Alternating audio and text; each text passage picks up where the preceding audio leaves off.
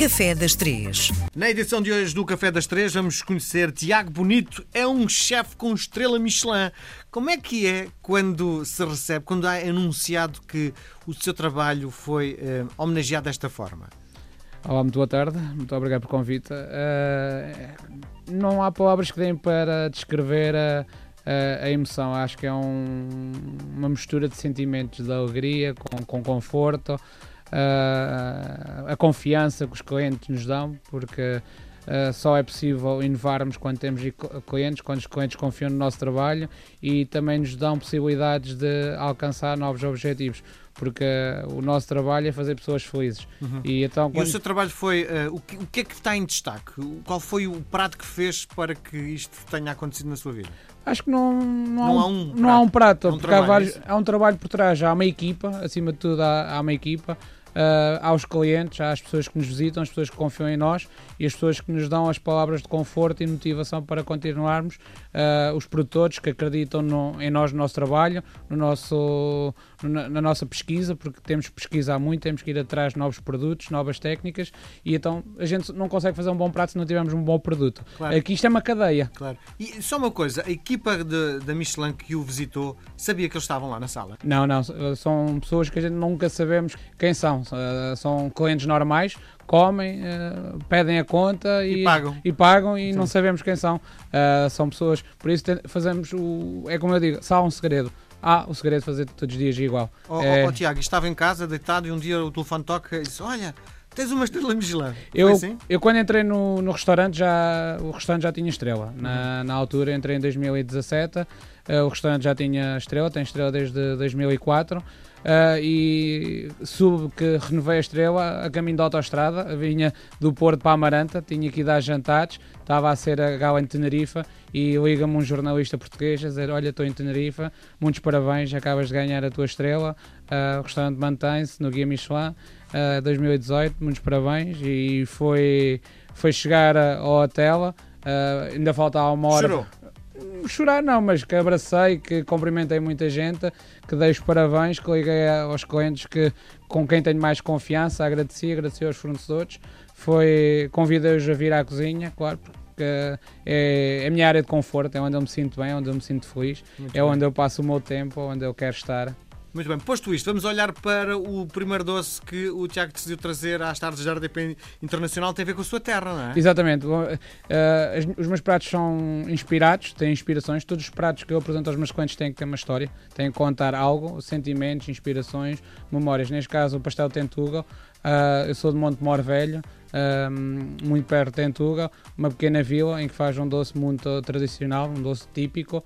Uh, nos doces típicos fala-se, acima de tudo, açúcar, gemas. Neste caso, não, não, não fugimos à regra porque é um doce conventual, onde as freiras usavam, criavam as suas próprias galinhas e usavam os ovos para utilizar a clara para engomar o, hum. o traje. E tinham um excesso de, de gemas, não, não tinham como gastar uh, as gemas. Então começaram, criaram primeiro o creme de ovo, a seguir criaram a massa. A massa é extremamente delicada, é uma massa que leva, tem que ter um número de voltas certas, Uh, só se pode fazer em Tentugal, é certificado, é um produto DOP. Se fizer um pastel Tentugal aqui na minha casa em Lisboa, não, não, não, não vale. Não é um pastel Tentugal, não, não consideram porque é de origem de minação protegida. Uh, há uma confraria e há uma entidade que fiscaliza o rigor e há mesmo um senhor de Tentugal que é padrinhado pelo convento, é o diretor do convento das Carmelitas de Tentugal e ele é que tem passado de família em família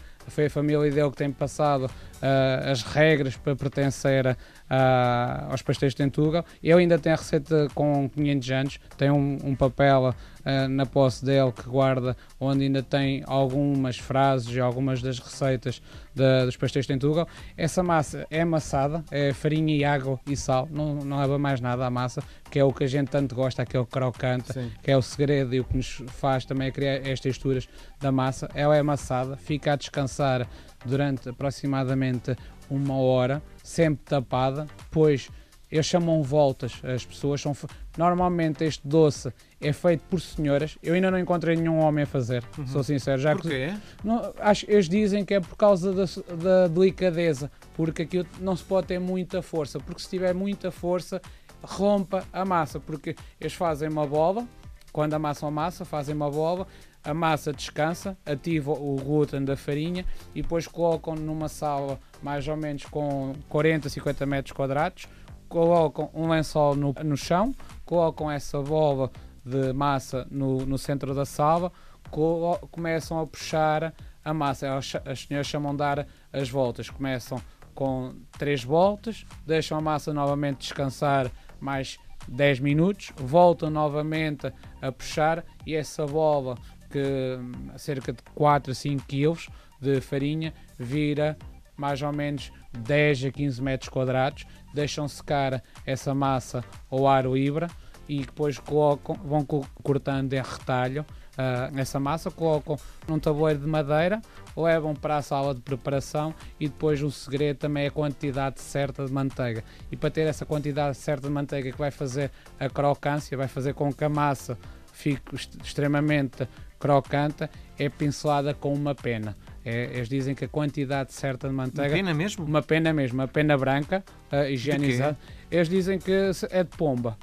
O conhecimento de pomba. É de pomba. Nem de pomba. Pomba mesmo. e eles têm a manteiga derretida e vão pincelando as camadas da massa com a pena, porque diz que é a quantidade certa de, de manteiga. Colocam o creme de, ovo feito com açúcar e com as gemas, enrolam, levam ao forno bem quente, cerca de 200 graus durante 10 minutos e depois deixam arrefecer e no final ao servir ao cliente eles colocam açúcar em pó. Depois é um doce muito apreciado em Tentugas, fazem filas enormes para, claro. para poder degustar. E é bom comer quente, não é? É, bom comer quente. Eu Isso... quando tenho Tentugal, sabe o que eu faço? Em casa ponho no micro-ondas, derrete um bocadinho o que está por dentro... Sim aquele creme é, e é maravilhoso. E, e, se puder acompanhar com um copo de um vinho da, da Madeira que tenha aqui assim, um bocadinho de acidez, vai cortar o, o doce, doce. Uhum. vai ser muito bom. E se colocar um bocadinho também de flor de sal, vai fazer ali abrir as pepitas gustativas e vai ver o sal vai fazer com que sinta mais a manteiga e não vai sentir tanta doçura do creme de ovo, vai cortar um bocadinho o excesso, depois vai ter ali a acidez do vinho da madeira, é, é fantástico. Está é feito o nosso lanche. Obrigado, Tiago. Obrigadíssimo.